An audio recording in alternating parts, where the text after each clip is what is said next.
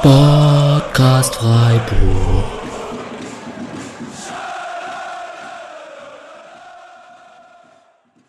Then, welcome to the 222nd episode of Spodcast Freiburg. You're probably not used to me hosting this podcast, and you're not used to us talking English. But we have another special episode for you. Um, just like last year, uh, we will take a look at Freiburg's opponents uh, in the Europa League. And I'm really happy to announce my partner for this episode. Uh, this guy is a football genius that I'm learning from every time I listen to him or talk to him, speak to him, write with him. Uh, he knows incredibly much about European football and we will be our expert for today's show. Welcome, Jon Mackenzie.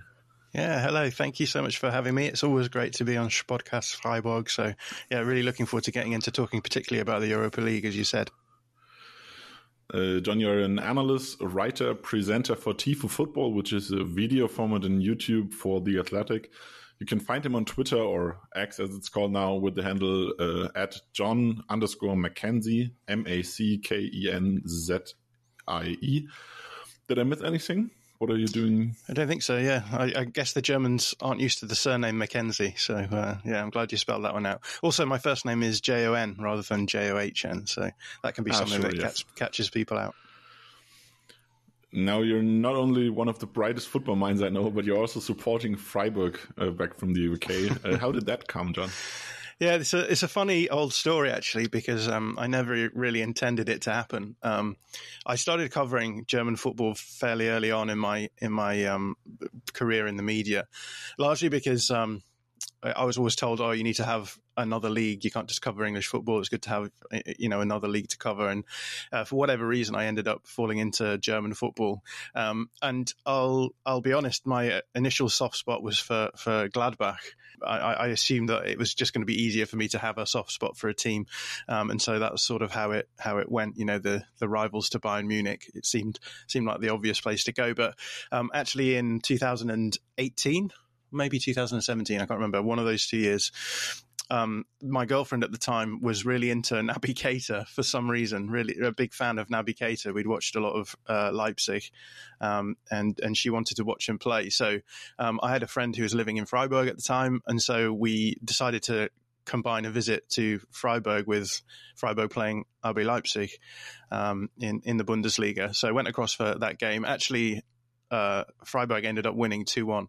Uh, I remember Robin Koch scored a goal. And there was a lot of Leeds United adjacent players on the pitch. Actually, that's Leeds, Leeds is my English team. So um, Jean Kevin Augustin played in that game. Um, obviously, later up, uh, later on, ended up at Leeds, and then Robin Koch scored one of the games too, um, and just fell in love with the place. Really, really enjoyed visiting. Felt immediately like we were made welcome at the club.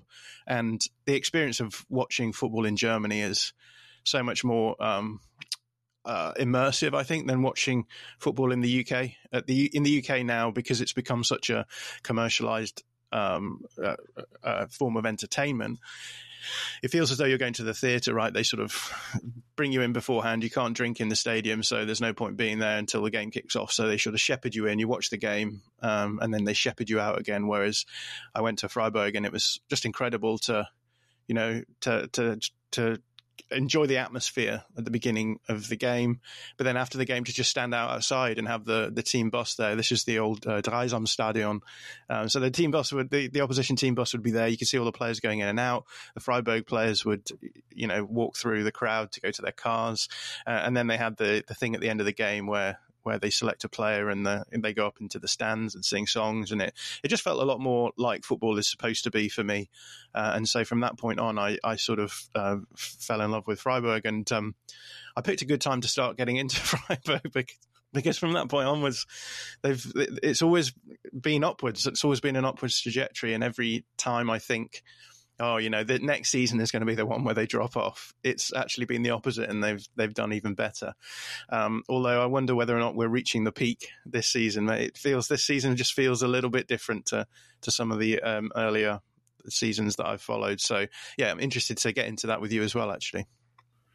Yeah. Uh, before continuing with the episode, I wanted to ask you: Can you can you pronounce uh, Borussia Mönchengladbach, or are you just referring to it as a German team like DG Buffon? I can I can try and pronounce Borussia Mönchengladbach, but that's the best you're going to get out of me. Yeah.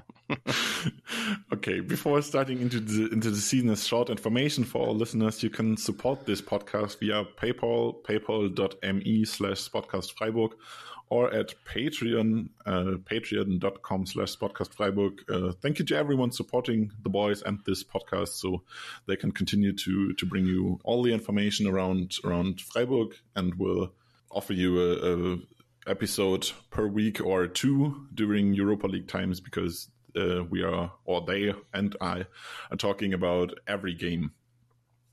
Okay, let's start into the season. You already talked about it. It is it was an okayish start to the season right now. Um, many injuries were a huge problem. Now the second suspension for for Nico Höfler is is quite uh, quite something. The results were okay for the most part of it. Mm. Two harsh losses against Stuttgart and Dortmund, but a win in the cup, win in the Europa League, and seven points. Not a bad start result wise. What do you think about the season so far?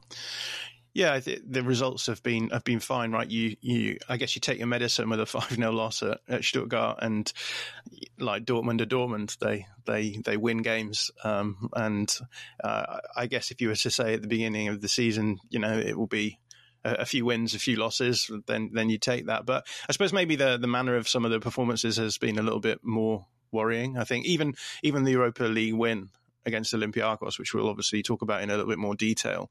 I felt that we were incredibly lucky to come through that game.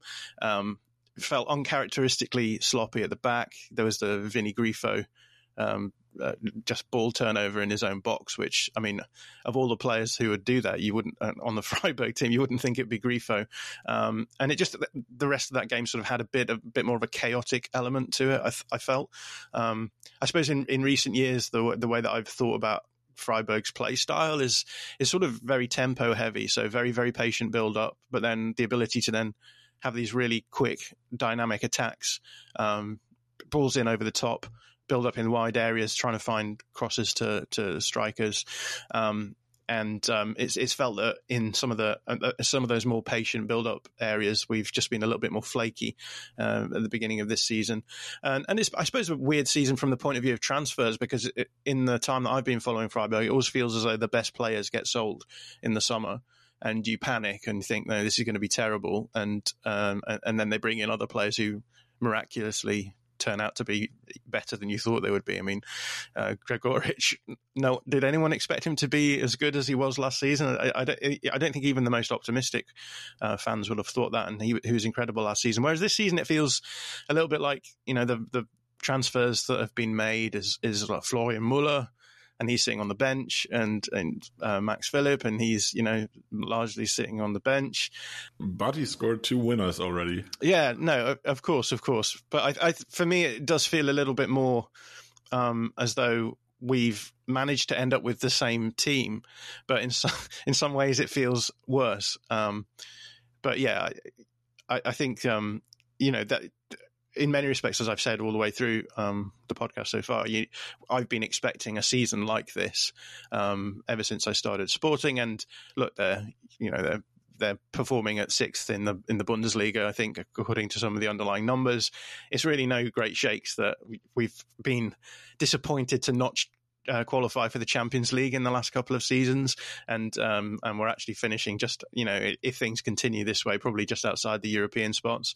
It's no great shakes when when I started supporting Freiburg, it very much was right. This season we avoid relegation. This season we avoid relegation, and in that in the five years that I've been following, six years I've been following, it's now shifted into that framework now of okay, we, we don't worry about we don't worry about relegation. We now worry about finishing in European spots. It's just an incredible, um, an incredible jump upwards when you consider the fact that I mean, again, when I first started supporting them, they were well and truly towards the bottom end of the table when it came to wage budgets. Uh, and in that time now, they've they they have built a new stadium. Um, they've navigated a stadium move really well, which I think often goes under the radar because there's been a lot of clubs that I've seen move stadiums and take years to get get back to the levels that they were at before that as well. So, in many respects, you know, it's it's it's what you get with with Freiburg. It is it is that consistency and and the fact that you know that you don't worry about the the manager leaving and you don't worry about uh, having big swings of form one way or the other because yeah, so much of it is about consistency on and off the pitch. How is it following SC Freiburg in England? I guess there's much English content about the club, or uh, it's um, maybe hard to to watch the games. Where do you get your information from? Yeah, so largely um, in terms of watching games, we we have an IPTV, um, me and my flatmate, which makes life a little bit easier. I actually end up watching a lot of German football, which is uh, German commentary on the football, which is um, which is quite good fun. Um, me and my me and my flatmate enjoy German, so we we have a laugh. We actually found out about the death of Queen Elizabeth on while watching a, a Freiburg st- stream because it flashed up on the screen. that is quite something. Yeah, it, it, it flashed up on the screen with uh, Queen Elizabeth the Second is taught, and we were like, "What? What's going on here?" Um, so yeah, we have a, we we have a laugh about that. Um, but yeah, in terms of in terms of keeping up with the um, what's going on at Freiburg. It's I'm in a couple of group chats where um, either the focus is the Bundesliga or the, the it's just a bunch of English speaking um, Freiburg fans. Um, so I generally keep up with things in that way. Um, but again, I think if there are any team that it would be easy to keep up with, it would be Freiburg because, as we said, like so much of it is consistency, right? There's not there's not loads of news dropping all the time that is important for the fans to know. So, uh, and of course, you keep me up, updated. You tell me what's going on. So, uh, yeah, I appreciate that as well. Yeah, from time to time. okay, let's move on to our uh, topic for today, the Europa League openings. And uh, we want to talk about Olympiacos first because uh, they are the club we already played. I will start with a brief uh, history part, maybe talking a bit uh, about their current situation with transfer. Then we, uh, we will talk together about how they play and what is to be expected from them. And at Olympiacos, for Olympiacos, the game we already played, of course. Olympiacos was founded in 1925 in Piraeus. Uh, it's the most successful club in Greece. They are similar to FC Bayern Munich in Germany, winning the Greece title 47 times, lifting the trophy, trophy 28 times while winning uh, the double in, in 18 seasons. Olympiacos uh, won the title three times in a row from 2020 to 2022 but as we know, they had quite a bad last season. Um, they weren't good in the Europa League as well, and they only finished third in the league. If you want to get to know more about the history, maybe uh, listen to last year's episode uh, with Jon. Um, I think uh, Patrick and Julian talked about that uh, uh, well enough. I will uh, keep it to this this short part because we have much to talk about today. Mm. Yes, yes, an interesting t- tide, and as you say, I think a lot of people were disappointed with their performances last season. So I think I spoke to a couple of guys who are Olympiacos fans, and they were quite pleased about the fact that we got a rematch this time around uh, because they wanted to they wanted to see Olympiacos uh, giving themselves a better account um, of themselves. Um, but yeah, interesting. It's a fairly new side. I, I would say they've they've changed their lineup considerably, and that's to do with the fact that there, there's a level of chaos to, uh, behind the scenes in terms of their ownership and, and the expectations. Obviously, around a club like that, if you have a bad season, then um, usually it, re- it, results in wholesale changes. So um, it seems as though things are back on track this season. So they're currently top of the of the Greek league at the moment. Um, I think fairly comfortably. Um, yeah, they, they didn't lose the match, I guess, um, until yeah. they played Freiburg. They had an interesting offseason at all. They uh, they signed 18 new players, uh, with 22 players leaving the club. Um, and they they went back from signing all star players to more. They they brought in some 30 plus uh, year old players, but they also brought in talent uh, like the Argentinian Santiago Hezze, hmm. who was uh, fouled early against Freiburg and had to had to be subbed, subbed off in, in midfield, or uh, Francisco Ortega, uh, also an Argentinian uh, playing as a left back. They also loaned uh, Ola Solbakken, uh, a very talented winger from uh, from AS Roma, who some Freiburg fans might know uh, from transfer rumors this summer. He was also also rumored to to come to Freiburg, maybe. Um, they also brought in uh, Diego Martinez, a quite successful coach from Spain who was developed in the Sevilla academy. What do you think of their of their summer window and and uh, especially the the Martinez signing. What does he bring to the team? Yeah, interesting, interesting stuff. Um, there's also Daniel Podence that Premier League fans will remember from his time at Wolves. He's there, who I was always thought was an exciting player whenever I watched him play. So they've clearly gone for star quality to, to get themselves back on track. Um, and as you say, not least with with the Martinez as the manager. Um, and Martinez has been around, uh, I would say, at least in um, the English cultural conscience for a while because uh, he's been out of a job for a little while and um, he was just being linked with a lot of big jobs in in England. Um, so yeah, it, it, it's definitely a statement signing for them to bring bring him in. Um, but he seems to be doing the things that he does. They've been playing quite an exciting sort of form of four four two football or four triple two as the as the Germans Germans love it as well. So um, yeah, with with that compactness, just allowing them to to um, to counter press fairly well, I think, um, and yeah, I, I was I thought they, they caused a lot of problems for, for Freiburg in the in the first matchup. There already was a game, and we have seen that they are much stronger than last year. What were the problems uh, in that game? Because Freiburg they won uh, three uh, two, but uh, it was also quite lucky uh, with Maximilian Philipp uh, scoring the, the, late goal and uh, Vincenzo Grifo scoring a penalty before before halftime break. Yeah, yeah, and um, you know it was just a case of Freiburg maybe uncharacteristically being super efficient uh, in front of goal.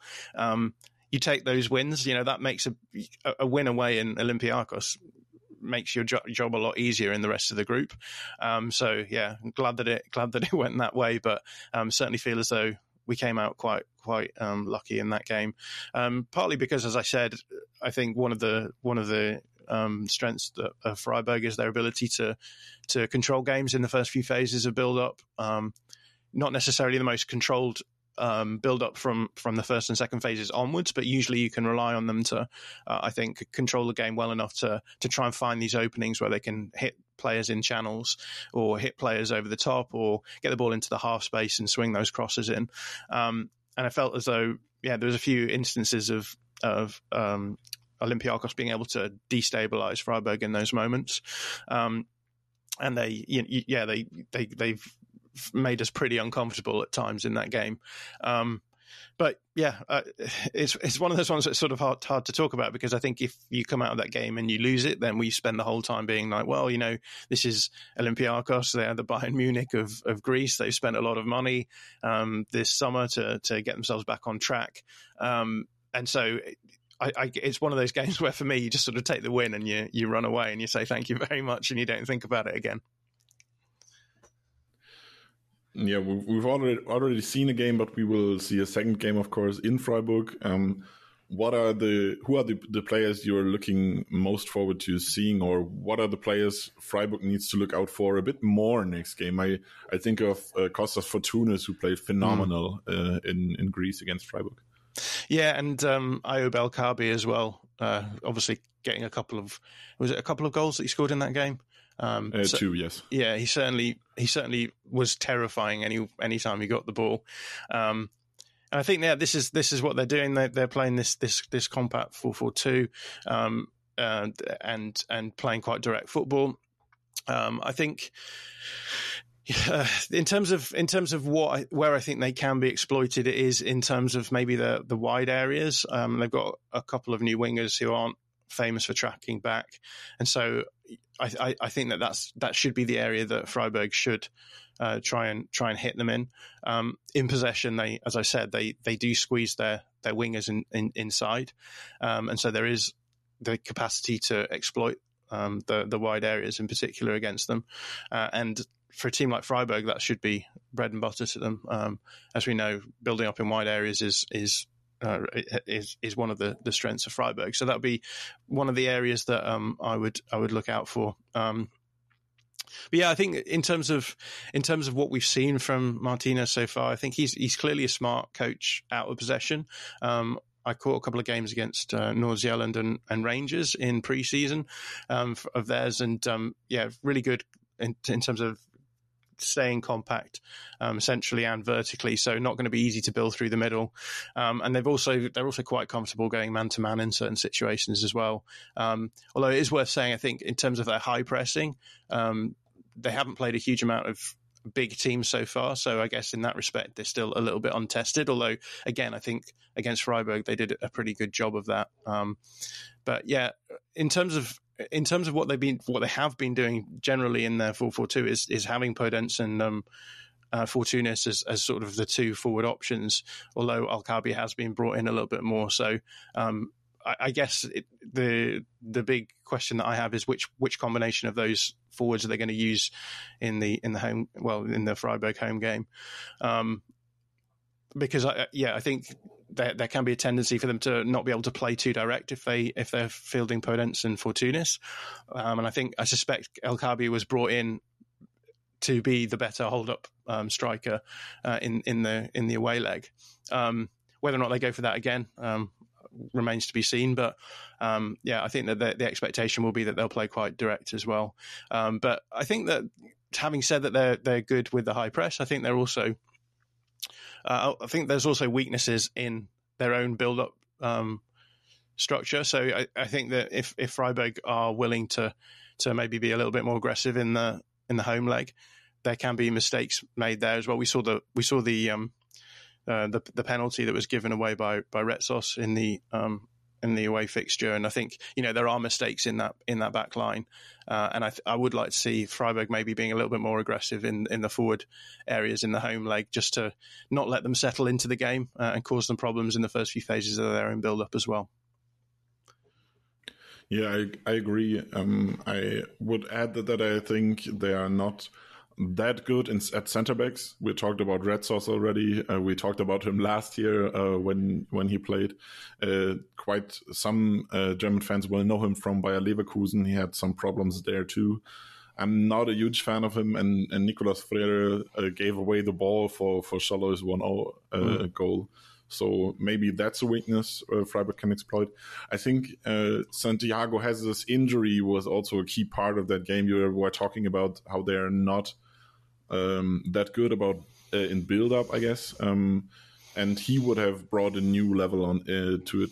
I think uh, he was a great signing this summer. Uh, and from what I've seen, uh, what they played in the their first games of the season, Santiago Hezze was a, a huge part of how they how they are moving the ball forward. Mm. Yeah, for sure.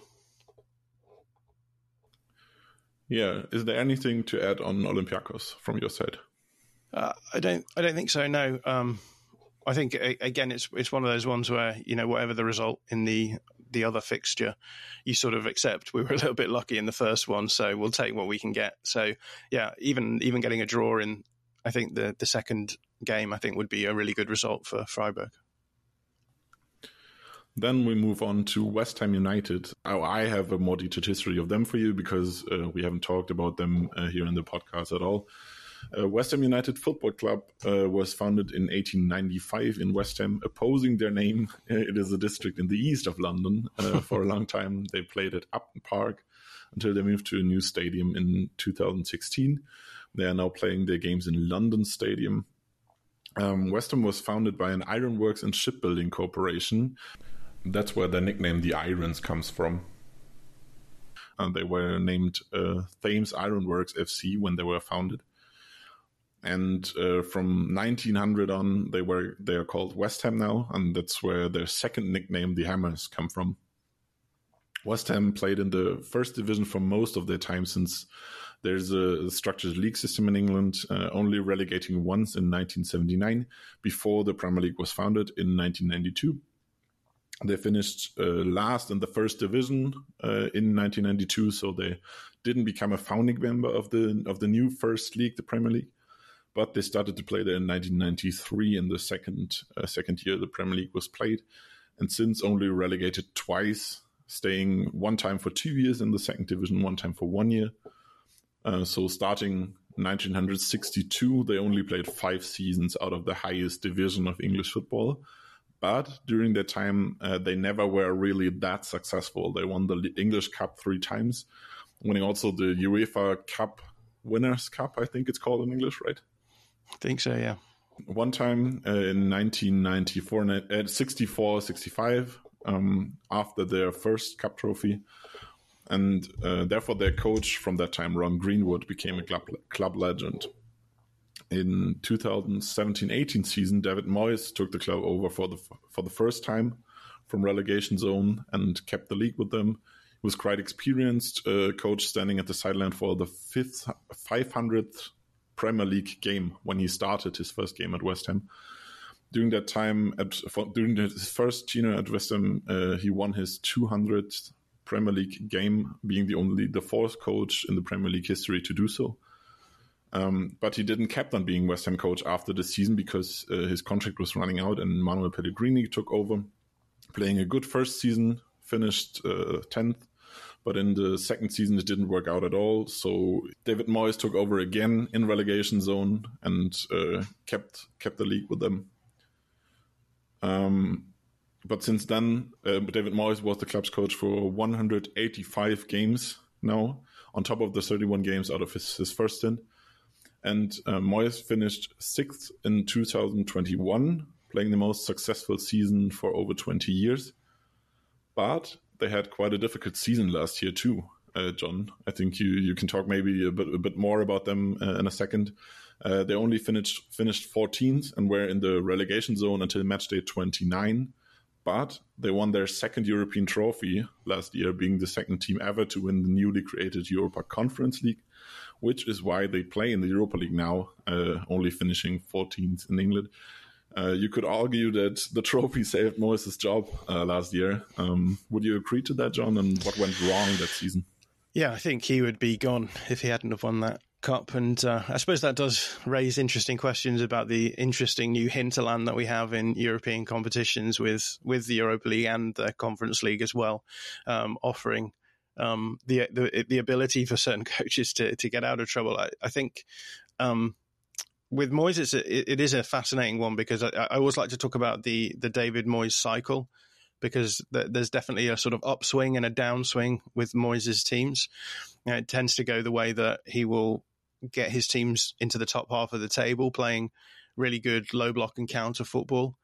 Um, and then the expectation is, well, we've done really well playing this low block and counter football. Maybe we should try and shift into a more um, elite aspect and and try and p- learn how to possess the ball more.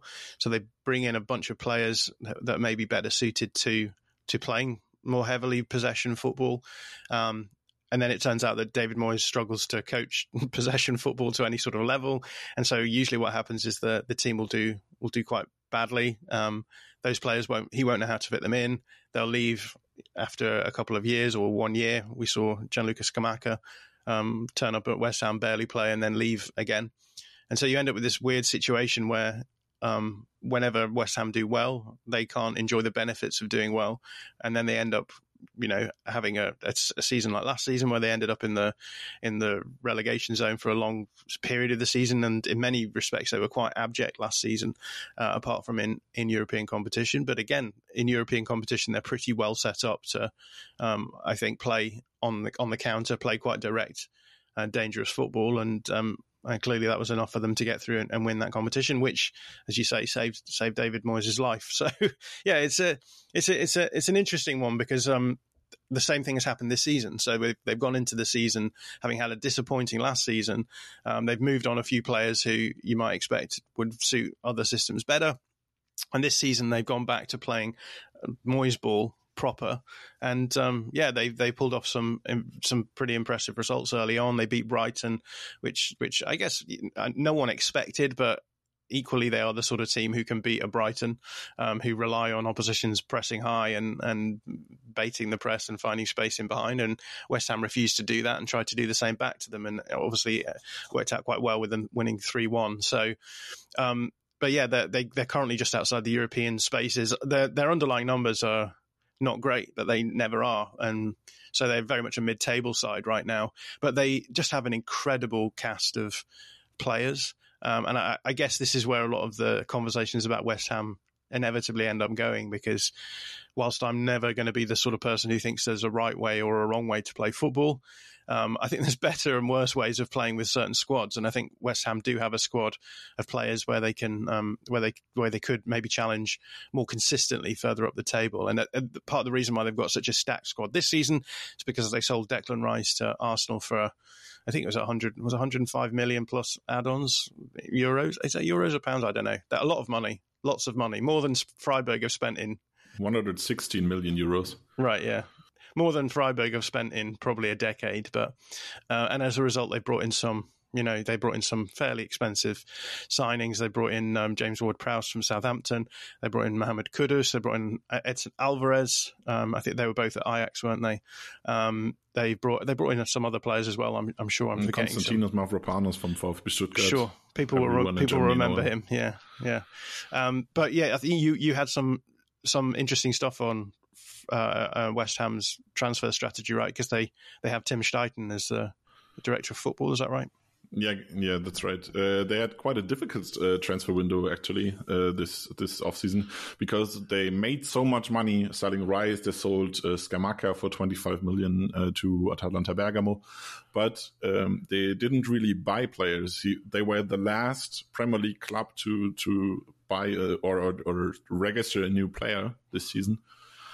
Uh, and that was because they uh, they got Tim Steidten as the new technical director, I guess. Right. Um, he came from Bayer Leverkusen, worked for Werder Bremen earlier. Uh, some German people might know him. He worked in the scouting departments for both clubs for a long time. But uh, with all the money, they weren't sure what uh, players to buy. Steidten came in to, to be more creative, bring more youth players in, more talent wise but uh, David Moyes was uh, wanted to rely on experienced players who who are experienced in the Premier League, especially like uh, James Ward-Prowse was a, was a player he really wanted to wanted to buy. Uh, while Steidten was more uh, for Edson Alvarez to buy, so they bought both in the end. um, but uh, Scott McTominay was a name um, that was that was rumored there uh, for quite some time. Um, the, the most players uh, we know from from somewhere in Germany. Edson Alvarez was rumored at Dortmund and Bayern. Mohamed Kudus was rumored at Dortmund too, I guess. Uh, obviously, everyone knows uh, Konstantinos Mavropanos. uh, James Ward-Prowse is like the the set piece specialist of the Premier League or of the world, maybe even oh. better than Vincenzo Grifo. um, that which is amazing. He's really good at set pieces. Um, but they they were they they weren't on the same page what players they want to buy. So it it took really a really long time until they finally started buying players, and uh, which, which, makes it even more um, impressive that they are starting so good into the season because many players, James Ward-Prowse is like uh, is like a regular, um, but he didn't come until the very end of the transfer window. Hmm. Yeah, I, I guess the back and forth between Moyes and Steidten meant that things were drawn out. And I suppose when you sell a player for a lot of money, then clubs know that you have a lot of money, and so I think that slows down the bargaining because they're always going to try and get more money out of you than than maybe you wanted to spend otherwise. So, uh, in many respects, I think they've done a good job. Uh, you know, Declan Rice has left, and they've not really missed a beat. Um, I mean, last season they were in a relegation battle with Rice, and this season they're they're looking like that's not going to be um, a, a, problem at all. Um, and I think I've been impressed with with them, but as I say, they they're on the David Moyes up, up cycle at the moment where. Um, he's back to playing his like low block and counter. Everything feels right. Even player like Lucas Paqueta, who you, you, know Moyes really struggled to fit in last season, is now is now slotting in and, and playing really well.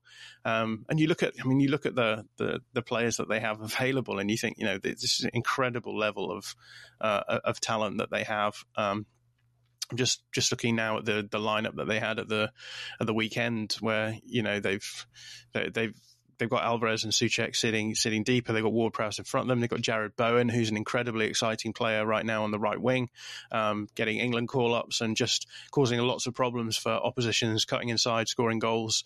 Um, scored a lovely header uh, against Liverpool at the weekend, and then Lucas Paqueta being moved out onto the onto the left hand side and coming in, uh, leaving space for Emerson Palmieri to, to to maraud down the wing, and then Michail Antonio, the, the the most perfect David Moyes striker of all time, even despite his many many years. Um, yeah, it, it, does feel like the the sort of perfect um, the perfect David Moyes' team, and then off the bench, you, as we've already said, Mohamed Kudus. Like, who thought that he would be, he would, he would be sitting on the bench for, um, for David Moyes at the, uh, the beginning of the of, at the end of last season. But Pablo Fornals as well got Konstantin Mavropanos on the bench as well.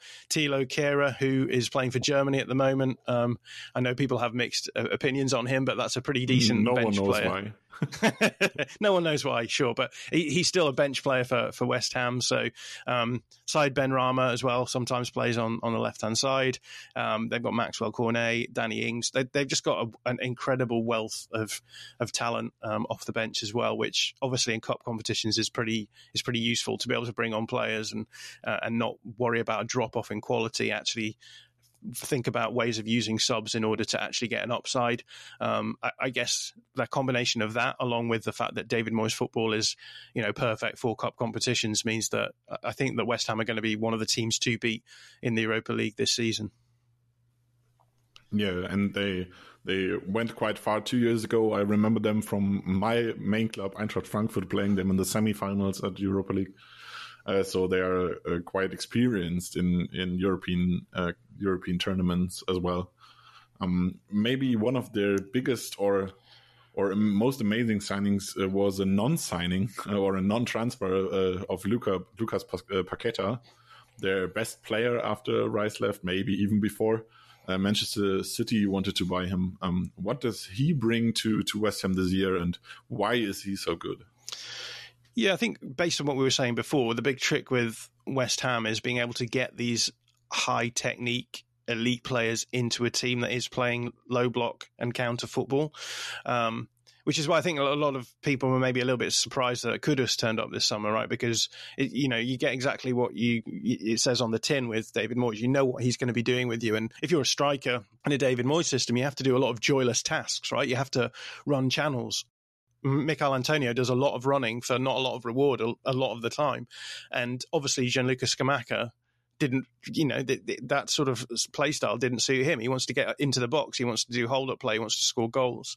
Whereas what you'll see with Michail Antonio, incredible amount, is him having to wait for his team to turn over the ball in deep area and then either pl- well, play the ball to him in a channel for him to lay off to a to one of the wide players who can try and play a switch to the wide player on the other side. So a, a lot of not very sexy football um, for for players who you know like Lucas Paqueta could play for Man City, um, and so yeah, I think the the thing with the thing with him is that he adds a huge amount to West Ham in a system where you don't often get the chance to play those kinds of players, um, and yeah, just again with with the whole backstory of of of his Manchester City deal collapsing for whatever reason, uh, allegations of um, uh, of match fixing, etc.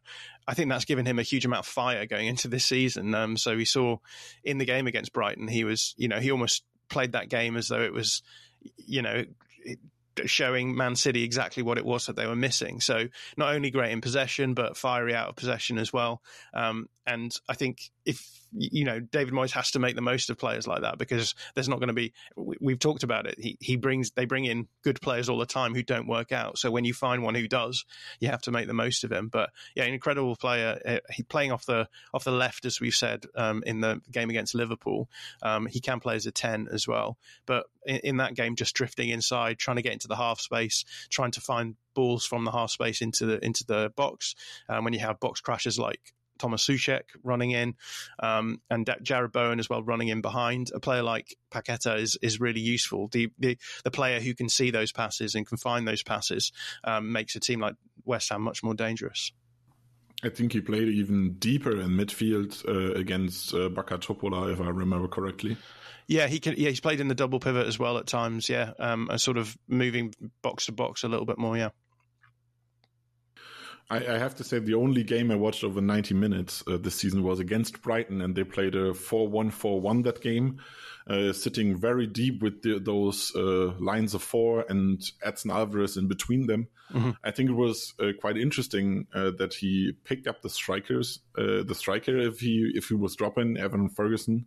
They yeah. didn't follow them him with their with their centre backs, which is quite unusual in German football, I guess. Um, is that something they do the whole time? Because if I if I've seen correct correctly, they mostly played a four two three one all the other games.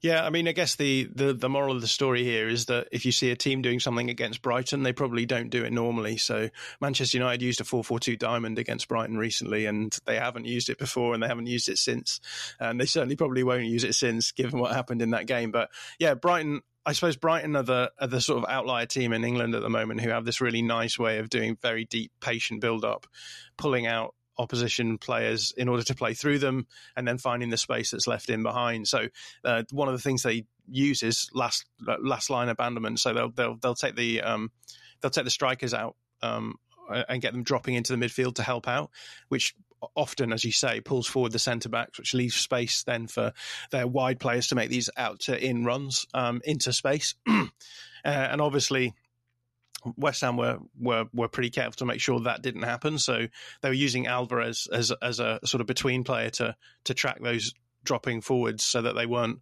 overloading in the midfield area, uh, but also you know weren't pulling the centre backs out. You could you could rely on your centre backs being a little bit more zonally um, responsible. So yeah, and that, that obviously worked out well. But yeah, uh, since usually what you'll see from them is them playing a double pivot. Um, so the four two three one works out quite nicely um, for them for that. And then it's just a case of sitting deep, um, dropping into the into a low sort of four five one block or five four one block, um, trying to you know defend the the box quite compactly, and then attacking at speed once they win the ball um, out. And one of the one of the things you'll see them doing a lot is is finding they they run that rotation that um, automation all the time where um, where Michail Antonio drifts out to one side, usually the the left hand side, to to drag defenders with him, win the ball, drop it back, uh, run the channel or drop it back into the feet of one of the usually the the, the winger on that side. Who can then you'll usually have then Jarrod Bowen, the right winger, running through it into space. Um, so that's yeah, and and this is what they do so well. I mean, if you look at their if you look at shot maps from their games, they'll put up a decent amount of xG, um, but from six, seven shots uh, because you know they're not just they're not just taking shots regularly from from low scoring positions. They're accepting that they're going to generate five or six good chances in a game, um, and yeah, that I, I, guess that's that's a valuable way of playing when you're playing in the Premier League. So that's what Freiburg are going to have to absolutely watch out for. It's um, it's those transitional moments where where they pick the ball up because they're so good in those moments. They know exactly how to get the ball into the dangerous areas. They have the players who can do it, and they have the players who can finish from those areas as well. I think uh, James Ward-Prowse gives them much in this uh, in this case as well because uh, he's so good at spreading the ball wide, and he's playing on the in, on the left of a double pivot mostly, I guess.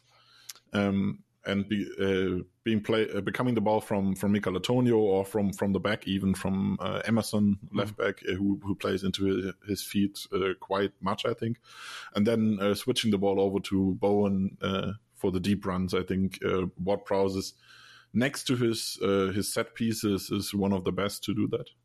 Yeah, just an incredible ball striker, and yeah, if you allow him space, he will be able to find those those channel balls as well. Um, and I guess you know a lot of people were wondering what would be lost with Declan Rice going. Um, it feels to me as though you know De- Declan Rice gives you a huge amount of upside from playing. Yes, long crossfield balls, also his his ball carrying ability, um, and they relied on him incredibly for ball progression in the last few seasons. Um, but I think bringing in Ward-Prowse has been quite interesting because they now have the ability to to make those passes as well. Um, because there's not many people who have, as we say, his his ability to ball strike. And then again, if you add on top of that the fact that um, as we've said, West Ham aren't a team who are going to generate a huge amount of chances. Set pieces become incredibly important. Um, and I, I mean, I, am speaking to Freiburg fans here. They know set pieces are incredibly important, right? Because um, in many respects, the the the matchup between Freiburg and, and West Ham is very similar. Like Freiburg uh, are a team who yes, I, I, think they, they offer a bit more in possession, um, and they're trying to generate transitions in possession rather than necessarily from winning the ball out of possession and then and then hitting at speed. Um, but it's the same sorts of principles. It's it's generating a few very good chances because you can um, you can exploit opposition um, space in, and chaos in the opposition structure by playing quite dynamically in the in the opposition's half. Um, and again, as we've seen, Freiburg have got a massive upside from being able to score from set pieces. And um, yeah, David Moyes will see the same as well. When you have players like Thomas Soucek and Edson Alvarez, and you have big big defenders like Kurt Zouma, uh, Ogbonna, players like that, you have a massive upside in attacking set pieces because you know you have the players who can cause those problems in the box and we're seeing that more and more in the Premier League now I think the the realization that if you can get any marginal gains through things, even things like set pieces. Um, my good friend Bernardo Cueva, who's the set piece coach for Brentford, um, always says to me, last season we scored, you know, whatever it is, 20 set piece goals. If you're buying a striker who scores 20 goals in a season, you're paying well over 50, 70 million pounds for them. Um, so if you can get that, ma- that amount of goals from set pieces, you're saving yourself a huge amount of money in the long run. So yeah. Yeah, as you said, it's basically a Freiburg principle as well. yeah, yeah, of course. Yeah. Um, one topic I think is, is interesting is the goalkeeper of West Ham, Alfonso Areola. Who he came from, I think he came from directly from PSG. Um, I think so, yeah. And he struggled quite a bit, if I remember correctly, uh, uh, finding his, his place in West Ham. How is he going on right now? Yeah, I didn't really know what's happened here, but Lucas Fabianski was the starting goalkeeper last season, uh, and it switched over for some reason in, in the summer. But he's been incredible, um, Areola, this this season. So I can see why that might have happened. I suspect it's just training ground preseason form. Um, but he's kept them in games uh, on on a number of occasions. Um, because yeah, you know, as we've said, that their play style is not many chances. Um, but good chances. But that that means that often the opposition are getting the ball a lot of the time, uh, and you know in the Premier League against players of that quality, you are likely to concede some big chances yourself. Um, and you need to if you have a goalkeeper who can keep you in games, it, it gives you that foundation that you can then um, win games by scoring you know, your couple of good chances versus stopping theirs. So yeah, he's been really, really important, particularly in terms of the um, in terms of the shot shot stopping, which I think is yeah, as I say, really important for a team like West Ham. I think we talked about basically everything at West Ham. Is there anything you want to add to West Ham uh, from your Premier League experience, maybe? Yeah, I'm. I'm really interested in watching this game. I'm actually. I think I'm. I'm I think I've got tickets for the the home leg because I live in London, so it's easy for me to get to. Um, so, so the away leg for Freiburg fans. Yeah, sorry, that's no my, my, brain, my brain not working properly. But um, yeah, the away leg. Um, so I'm really fa- fascinated to see what can happen in that game because I think Freiburg have the ability to be a team who can cause West Ham problems. Um, it will depend on on how much defensive stability they can have there um, and how they manage these these transition moments. Um, because yeah, like, like we like we said, there's there's very few teams in the world who can attack um, in in the way that West Ham do in those transitional moments. And I think we've seen Mahmoud Kudus playing in the Europa League so far, so we could expect to see him playing. I think he's a fantastic um, transition player. Um, and yeah, I mean, you just we've we've spent the whole time just talking about how good they are in, in transition. So I'm really interested to see um, the the plan that Christian Streich has to stop them from being uh, a problem in those moments. And a lot of the time, they rely on the opposition dominating the ball in order to then create that space. So I'm interested to see again if if Freiburg's brand of actually not necessarily camping out around an opposition's box, but actually possessing the ball in their own half and then making these really quick dynamic um, attacking moves into um, into the opposition's box will will actually cause them some problems. Um, equally, yeah, I am. I'm I'm sort of terrified of of, of their transitional capabilities, um, if someone like Manuel Gulde plays. So, um, yeah, we'll see how that one goes. But this should be a really a really good um, matchup, and I think a really good acid test for for um, both teams. Really, um, I think West Ham in this competition aren't, aren't going to face a huge amount of uh, opponents where they maybe will will struggle. But I think that this could be one of those games. And I think the big test with West Ham is always going to be what happens when they have to dominate the game, right? Because they're so used to being antagonists rather than protagonists. Um, that that's fine in the Premier League because a lot of teams want to have possession of the ball. They want to, you know, try and force the issue. They want to try and control games.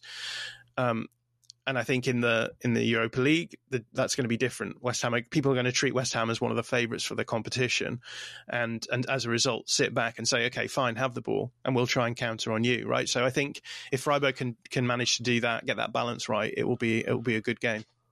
Yeah, I think it can. It, it will be interesting because uh, Christian Streich uh, showed in the past that he he likes to play with the ball. He likes to to to uh, have the ball and, and play his game, but he's not afraid to just sit back and say, "Yeah, do something." So, yeah. like like uh, last weekend against Eintracht Frankfurt, uh, Frankfurt uh, was focused on stability, defensive stability, because they are the the most stable team.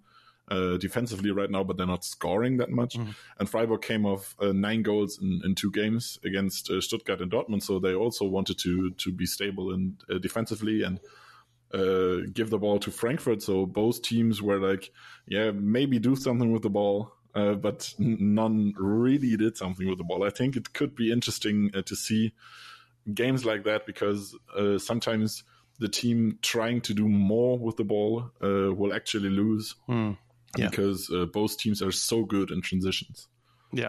Um, I just hope it's not a famous victory for Freiburg because I, th- I think I'll be sat in, in the West Ham end, so I'll have to sit on my hands to make sure I don't get kicked out.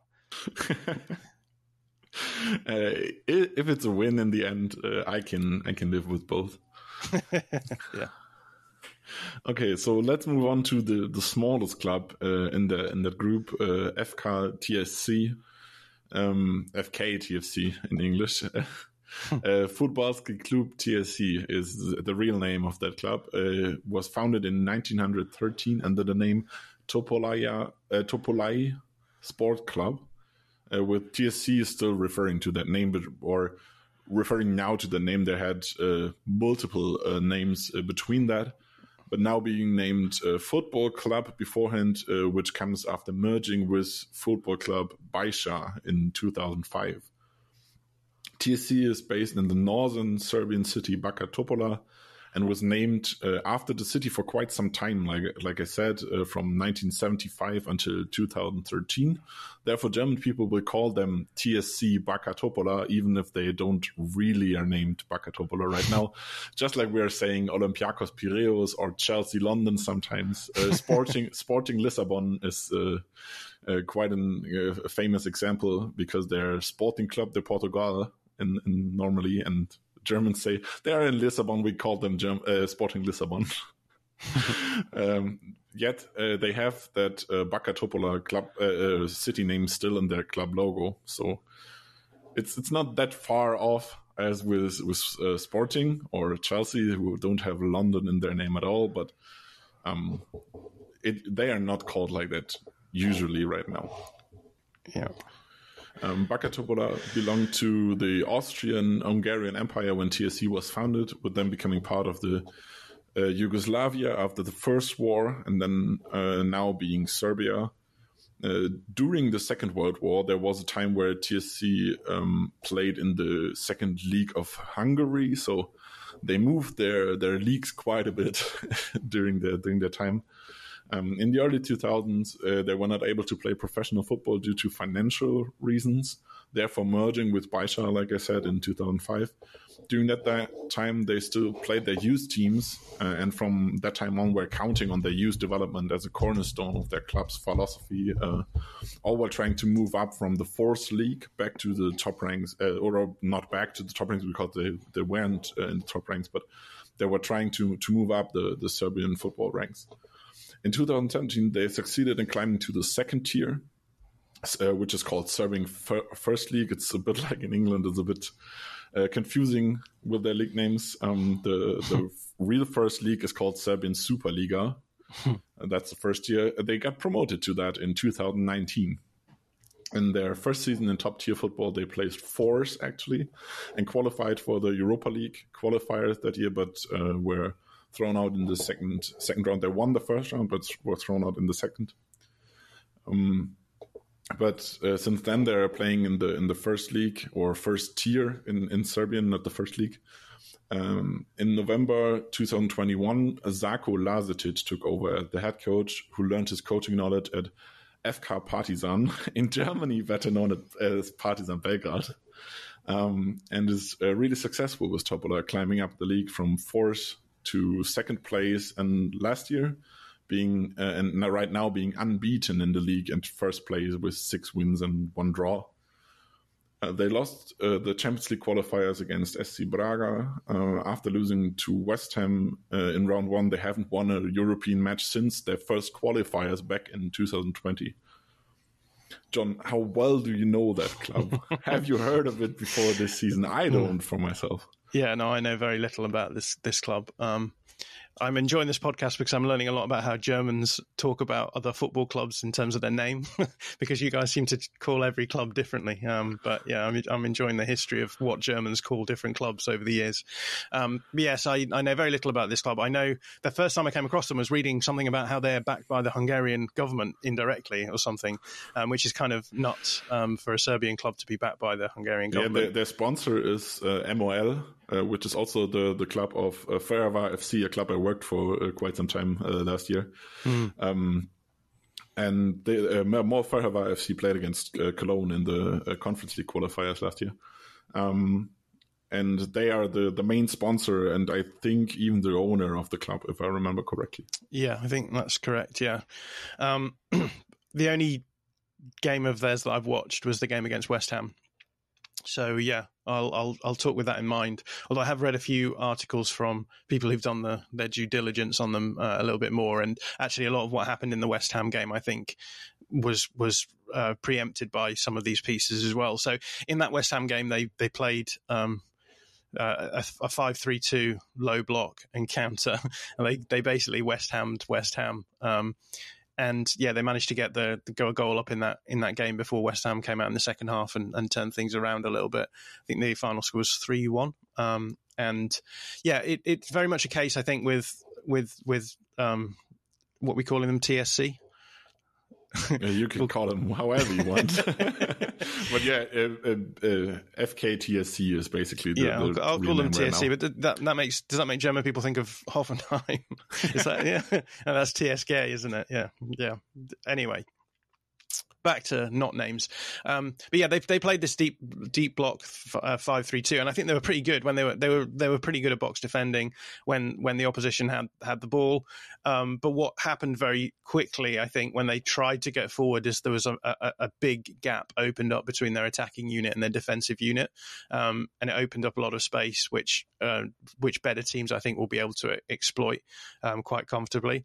Um, it was a weird one because even yeah, they went one a lot, went went one one, um, and even at that point, I think they they it felt as though their defensive structure fell apart. Even though there was no need for it to fall apart, I think most of the time you'd expect that to happen if a team goes down in a game. Um, if, as soon as they're losing, then the the impetus is well, we've got to try and score.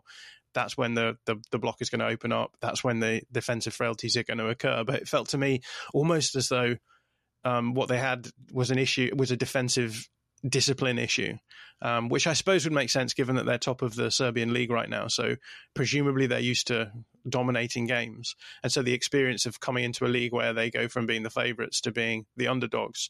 Um, it seemed to upset their their their their discipline a little bit, and so what I saw happening, in particularly in the second half, was just the game opening out with the back line wanting to stay deeper not to to not allow space, with the front line wanting to get forward because they wanted to score goals, um, and it just it, it, meant that actually in the second half, I think West Ham were able to just get a little bit more of a foothold and um, had I think had uh, TSC sat a little bit deeper for the whole game, then they would have continued to have frustrated West Ham. They may have got away with a um, with a draw in that instance. Although I guess that's the that's the gamble you play, right? That you know a team as good as West Ham are always going to have difference makers to maybe scrape a goal somehow.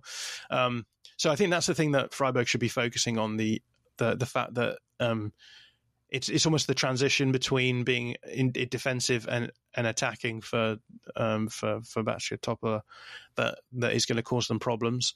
And um, again, if if Freiburg can can manage that game well, draw them out, then that's where the weaknesses are going to be found. Um, I think this has been happening on, on, a number of occasions for them. The, the, I, I, can't remember who they played against. There was a game they played against. I, I saw an interview with the coach afterwards where he said, "Oh, we had our like in, I spent so much time working on the in possession side of the game that we hadn't really considered what the out of possession side of the game would look like, um, and that's why things fell apart a little bit. Um, which I mean seems incredibly naive to me, but here we are. Um, I'm not I'm not a coach of a of a of a, a, team that are top of the Serbian league right now. So what what can I say? But um, I think he he clearly had tried to work on that for for this game. Um, but that's what I would keep my eye out for a gap emerging between the, the attacking unit and the defensive unit. And obviously, at the elite level, you have to you have to be able to manage those transitions as a team. You can't just have five players going forward and five sitting back.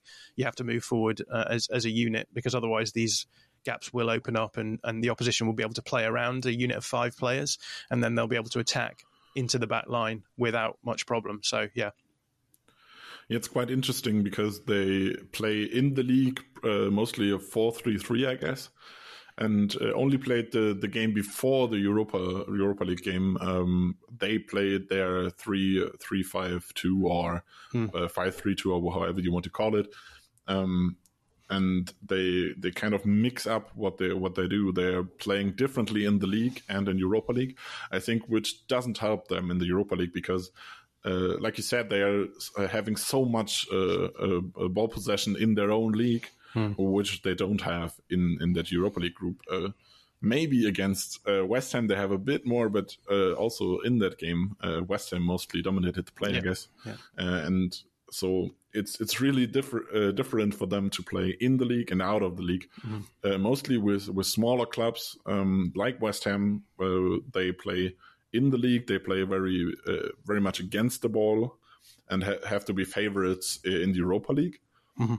And uh, it's quite different for them. They are have to, they have to to play a different game in Europa League, but they have uh, quite uh, quite interesting uh, interesting players uh, at the top of the game with uh, a smaller striker, Zaza mm-hmm. Jovanovic, who is quite fast and quick and is uh, doing all the deep runs. Mm-hmm and then next to next to a target man, they had um, how was he named? Ratkov last year. Uh, they sold them for five millions to uh, FC Salzburg this summer, mm-hmm. um, and now they are playing with uh, Rakonjak, uh, who is loaned from.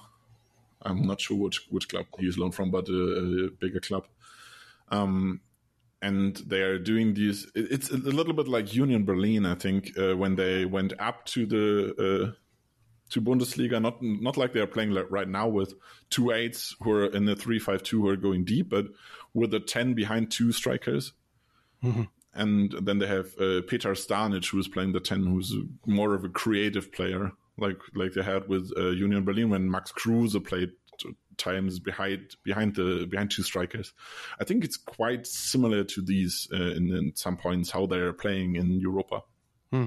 Yeah, the other thing that I would point out is that uh, West Ham scored a couple of set pieces to get themselves back in the game, which I think is something that Freiburg will will be um, will, have noticed and will be pleased about as well. So it's one of those um, games I think where even if you are dominating and struggling to break them down, you still have the confidence that if you get into those set piece situations, corners, free kicks, then you can cause them them problems from there. Uh, again, I think that's a byproduct of them being a team who are largely going to dominate their own league, and then they come into into a situation where suddenly they're facing a huge amount of set pieces from teams that are very good at taking them, which they're probably not used to in their own league as well. So I'd I'd say that I'd be pretty confident that Freiburg will will be able to negotiate the games against. Um, Bačka Topola quite quite well. I think the, the third goal also uh, came from a, from a cross from the left side, right, and, and both corners from the left side. So they're not well organized in, in center, which you, you we talked about it. They are not uh, used to other teams playing that much, but they're also not used to set piece routines as mm-hmm. much as we're in Germany or in yeah. in, in, England.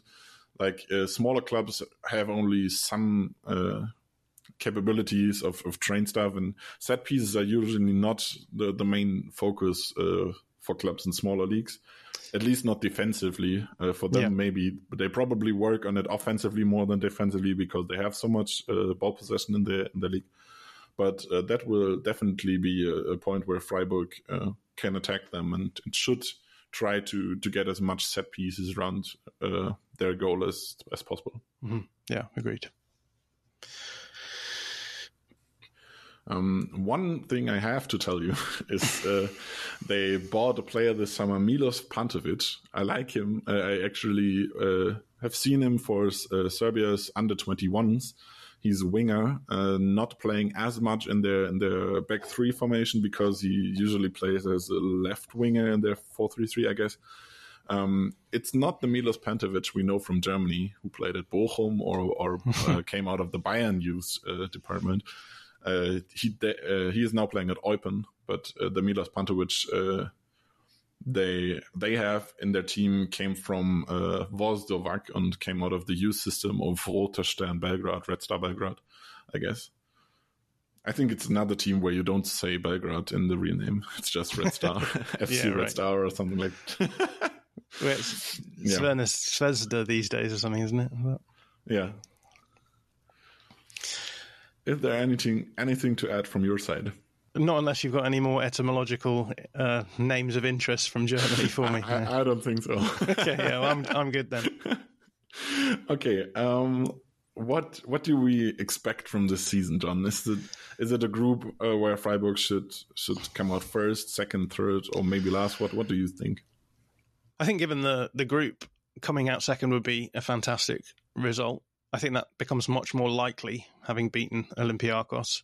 Um, and so, yeah, I think from here on in, you, you you sort of come up against West Ham, and you think if we can take a draw from West Ham and beat Backa Topola in both of their games, then we should be in a pretty strong position to finish second in the group. Um, but yeah, in many respects, it's a for a Europa League group. I think it's a very tough tough group. Um, every one of those teams, bar the Serbian team, will be will be thinking we want to get through. We want to try and challenge the the teams um, in in the group, and uh, obviously. Two two spots can can't be filled by three teams, so there's going to be a team that's disappointed there. Um, yeah, it, it's hard to say because, like, it, I think we're going off the basis of one performance where we've said the result was good and the performance was maybe not so good. So it will be it will be interesting to see the the next couple of games. I think the next game is is against TSC. Home game against West Ham, actually. So it is West Ham. Okay, so we'll have a much better sense, I think, going into because they they do the snake thing now, right? Where it's you play one one way and then back the other way. So yeah, we'll have two kind, games kind of not not uh, not completely. Uh, they play Olympiacos uh, away, home against West Ham, away against uh, TSC, home against TSC, then home against Olympiacos, and then right, away okay. at West Ham in December. But there will be the two games against the Serbian team in yes. in a row, right? So I, I guess you try and come out of the, the game against West Ham with a with a with a draw, or if not a, win, and then you think try and get six points from the other two fixtures, and then you're set up pretty nicely with ten. If you can get ten points, even nine points halfway through, I think you're you're probably set up quite nice to to um, to get through the the Europa League group. So, yeah, I I'd be fe- feeling fairly confident right now. Um, and then you hope that you know West Ham and and Olympiacos take points off each other in one way or the other, and and and and, and see where you end up. So uh, it, would be, it, would be, nice to see um, again another deep run in the Europa League. Um, I was not very hopeful of the Europa League last season, and obviously like flew through that group, and eventually only got knocked out by Juventus. It's it's like you know what what what better could you hope for really in that respect. Um, in terms of the wider season, yeah, it would be I don't know. Watching the games, I, I sort of feel as though it's we're seeing good Freiburg stuff. We're seeing the good structural stuff. Um, but I just I just feel as though the squad doesn't feel much stronger than last season. If if if anything, maybe feels a little bit weaker. Um, and and maybe that's uh, look maybe that's just me being pessimistic, and I feel this way at the beginning of every season. I think, and uh, it inevitably breaks down that you know a player will have an incredible season, but I just I just worry a little bit about squad depth. Um, and you know you and I talk about this a lot. I think whenever we're talking about the transfer window, but um, I mean losing Christian Günter and and you know suddenly you're you're not looking like the same team. Um, not because not because I don't think that the backups aren't good enough, but because I just don't think the backups necessarily fit the profile of the way that you play with Christian Günter. Right, I'm a massive fan of Noah Weishaupt, but um, and I think he's been playing fantastically this season, but he's a very different kind of player. Uh, I think in in that respect, and then you know we've got a midfield of of of when you've got Nico Höfler in, in midfield, you know I just constantly worry about him not being available, right? Which is which is nuts given that he's what 30 he's very old 30 how old is he 35 36 33 I will uh, turn 34 in March Okay, thirty-four. Yeah, okay. I, maybe, um, maybe, uh, maybe uh, all those hair loss adverts that I've seen make me think he's older than he is. But, um, yeah, I, I think Höfler is, is, incredibly important to the midfield, and so you know, if you, as soon as we we don't have him available, I know that we started the season off without him, but I just worry about those games. And then we've already mentioned Manuel Gulde in the back line. Look, he does he does he does a job, and you know, he, we we are left in that position because we have we we sold centre backs and didn't replace them um, necessarily on the left hand side. Um, and yeah, I, I, just sort of feel like a couple of you lose a couple of players here and there, and suddenly you feel a lot less confident about them coming out of games with anything. It's good that Sallai is back and back and performing um, because I think he's doing a lot of heavy lifting for us he, right now. Amazing this season, I guess. Yeah, yeah. Um, but even even someone like Ritsu Doan, who like was incredible, like really exciting last season, just you just sort of worry that this season, if he doesn't perform, um, we're, we're we're losing a little bit of a little bit of edge. Gregoritsch isn't at the the sort of level that he was at last season, where the goals coming from, um, and yeah, like they always get through. You know, Lucas Höler always comes through with goals, and you know the goals come from the strangest places, and the games go strange ways. But um, it does feel it just feels different this season for some reason for me. It doesn't doesn't feel like there's any like not necessarily game changers. Maybe Sallai is that, and um, we'll we'll we'll carry through with him. But um, yeah, I'm, I I just sort of feel like with a little a few a few little um, suspensions or injuries here and there, uh, and then the the the the level of the squad drops a little bit, with the starting eleven drops a little bit. But maybe that's just me being pessimistic. And as I say, every season I feel a little bit pessimistic at the beginning of the season, and then lo and behold, we're going into the final few games with the possibility of Champions League football, which makes me just feel like I don't understand football at all. So, um, yeah. How about you? How about yourself? How are you feeling about it? Yeah, I'm I'm quite relaxed right now. I think it's an okayish start, like I said before. Um, I think it's it's quite difficult to, to talk about that Günter situation because you know you can't uh, have a, a, proper left back in the squad because he wouldn't play behind behind Günter. Mm. I think a player like uh, Maxi Wöber, who was loaned from from Leeds from your team to to Borussia Mönchengladbach this season. Um, and he had a, a loan clause, like uh, Leeds got relegated. I'm yeah, sorry yeah. to, talk about it. Um, and he uh, was loaned for, I think, half a million euros or something like that. Um, yeah to Gladbach, I think that would have been a player that would uh, help Freiburg quite as much because he can play as a left back, but he's a left centre back yeah, or yeah. left footed. So you can play a back three with Günter on the left or Weishaupt on the left. Uh, but you have a left back backup for, for Günter. Yeah. I think that would have been a, a great transfer on loan. Um, but he's playing for Gladbach now, and, and they didn't get anyone. I, am not sure if they even pursued uh, someone. I think they they during the transfer window they were quite happy uh, with uh, the recovery of Christian Günter, but now he had the setback with the infection, yeah. and you don't know uh, when he will come back. It's, it's quite difficult. I'm interested if they were going to sign someone in winter, or if they if they just keep on playing uh, there. I think, um, like they say, like they played the last games last season with Weishaupt on the left and uh, on the right, and maybe uh-huh. Kübler playing the uh, right-sided centre back, and yeah. Lienhart playing left-sided. Um, I think that was quite nice to to watch. Um, Kiliann You've got Sildillia Sildillia played, as well, yeah. Sildillia played actually a good game uh, last week as a centre back uh, against Frankfurt. He had some struggles in the beginning. He wasn't supposed to play. Gulde uh, was supposed to play, but Yeah. uh, felt sick before. Uh, it took some time to to um, come into the game, but then he played phenomenally. I, I'm a huge fan of Kenneth Schmidt too. Um, Yeah. he had a rough game against uh, Olympiacos, I guess, but also the, the, the defensive backfield is not not that good right now. Um, everyone in, in there, the it's Atubolo, the goalkeeper, who played phenomenal against Frankfurt, but had some struggles before. Uh, Ginter and Lienhart, especially Lienhart, I li- who I like a lot. You know that. um, everyone here knows it. Um, is struggling quite a bit, and then uh, the situation with Günter. It's it's really hard for for the back line right now, but I think they will settle. Uh, in what way they what way ever if it's a back three with Weishaupt and Sallai or if it's a back four with Kubler on the left or a back three with Kubler on the left even um, like they played uh, against Frankfurt I think uh, there are quite some um, some options for Christian Streich to handle it and he will find a way uh, to make it work I think the the thing I'm I'm uh, worrying about the most is uh, Sallai is playing on the right and he's doing so much, which is amazing. But uh, Freiburg has some problems to to get Vincenzo Grifo into the game right now, and he is like he is the the main.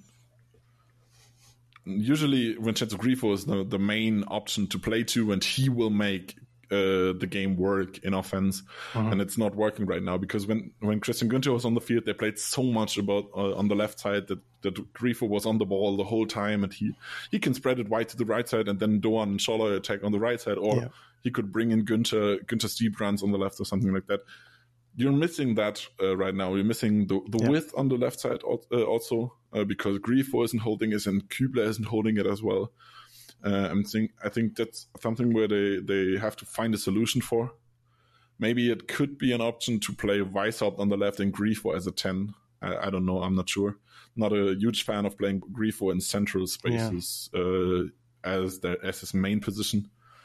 Um, because of his work against the ball, he's he's running quite quite a bit, but he's not as good against the ball as you would want him to be to play there. Um, I think that's the the main focus uh, Christian Streich should have right now uh, is how to how to get how to to keep Sallai's offensive uh, offensive output, but bring in Grifo a bit more and get him on the ball and let him do his magic. Yeah, I, I definitely feel as though the, the overload happens on the left, which creates space on the right, right, which is which is a nice way of doing it. Um, and as you say, by switching sides, so that the majority of the the creations coming down the right hand side now means that things have have changed up a little bit. But I, I should also reiterate that I'm also feeling very relaxed right now. But I guess this feels like the first season where Union Berlin have, have regressed to the mean, and so I'm annoyed because I'm like, uh, you know, this season they won't be there. I know that it's different because there are big, bigger and better teams. I said better teams with scare quotes here, um, who will be challenging for the top four. But it felt as though we just got squeezed out by Union in the last couple of seasons, and then one season when they're not maybe at the, at the level that they were at, and uh, and we're not at the level that, that they were at either. So, but yeah, it, it's um, I'm feeling very relaxed. I think it'll be it'll be a good season. I just I just sort of I guess worry that um, you know a couple of injuries and and things could be a little bit tough for a few for a few games. But I'm quite interested. I haven't looked that much into it. It's just an idea I had a couple days ago, and I, I have to work it out um, uh, or or uh, research on it. But I, I was thinking, uh, Union, both Union Berlin and SC Freiburg, um, in the in very different ways, the Corona crisis helped both teams grow uh, in in their in their ways because uh, both used them to a positive uh, extent. And now the teams that had that struggled during Yeah. that time, like Leverkusen, who had some problems, um, and and other teams, they are now coming back, uh, Yeah. back to usual, uh, and and that's something where Freiburg and Union Berlin have some problems with that they they are progressing in their normal normal time frame, but Yeah, all the others are now uh, faster than they were uh, Yeah, a bit absolutely. slower during that time. Yeah, all we need now is for Dortmund to get rid of Terzic, and uh, everything will be everything will be terrifying at the top of the Bundesliga. Right? There'll, there'll be a solid top four, and we'll we'll have to just look at it from below and and imagine what could have been. Uh, uh, usually uh, other people are not uh, that much into the the anti anti Terzic uh, part. I I'm not a fan of him as well. You know that. Um, but usually others uh, tell me how successful they were with Terzic. I'm not used to people uh, talking negatively on him. I just think after I, last, after the end of last season, I just kind of think how can you keep him in a job? I don't know. Um, yeah. But it seems as though they came up quite positively club. out of that, and they were like, "Oh, we were so close." And I was like, "Yeah, yeah but that's it. That's your they're, chance." They're happy with him, him being emotional and yeah, uh, living for the club, and and it's amazing. It's the Dortmund way, right? It's the Dortmund way. Yeah, it's yeah. it's the Dortmund way. I like it too. I would love. Uh, this emotional uh, coach at, at Frankfurt too, or at Freiburg. I mean, Streich is, a, is an, an, emotional coach like that, but I think uh, Terzic is lacking some, yeah, some skills in a tactical way to become to, to coach a, a, a top top tier team. I think if you put if, if Dortmund would be a club like Freiburg in the in the second tier of the league, I think that would be a good fit counter pressing, uh, mm. attacking, uh, yeah. quick, like uh, West Ham is doing. Yeah, yeah, yeah. Uh, but and, and which is emotional. where he was a coach, right? He was the assistant under Slaven Bilic at West Ham. So there you go. Terzic, yeah. Was, yeah. Um, yeah, no, I, I, I mean, I think what's going to happen this season is if RB Leipzig and and Leverkusen can really stay in the title race at least, it will put a lot of pressure on Dortmund, right? Because they've just gone through a, a, number of seasons where they've been the de facto second place team, and I think if they if they drop down and become a fourth place team, um, there's going to be pressure on them to to change their manager. But anyway, this has ended up a very mean spirited chat, so. Maybe we should end. we should end on a, on a positive way. What do you think uh, Freiburg will, will succeed this year? Do you think uh, they will attack the European spots again, or? um, what what's the situation now in, in Germany? It's top four Champions League, and then the next two Europa? Or yeah, is you it... have uh, top four Champions League, then uh, fifth is uh, Europa League. Europa. The cup winner technically is Europa, Europa League 2, yeah. um, with that mostly being one of the f- top four or sure. top five. So And that pushes it down to two Yeah, spots, so yeah. the sixth place is Europa League and seventh mostly, is and seventh is uh, qualifiers in the playoff round in Conference League. Okay. Um, let's be positive. Let's say, let's say, yeah, seventh place, seventh place qualifying for the Conference League, and then we win the Conference League next season. So a bit like West Ham. So we, are going to the semi-finals this year, then qualify for, for the Conference League, win right. the Conference yeah, League, and talking right. in two years again that's when we're playing exactly. Europa League. Only for us to find that Chelsea are in the Conference League next season, right? Chelsea London, sorry, as, as the Germans like to call it.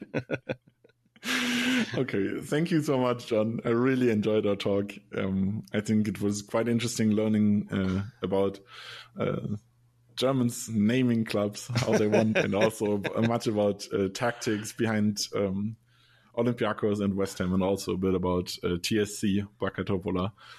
um, thank you for your time and thanks for being here. And yeah. you can promote whatever you want to promote here at the end uh, of the podcast if you want.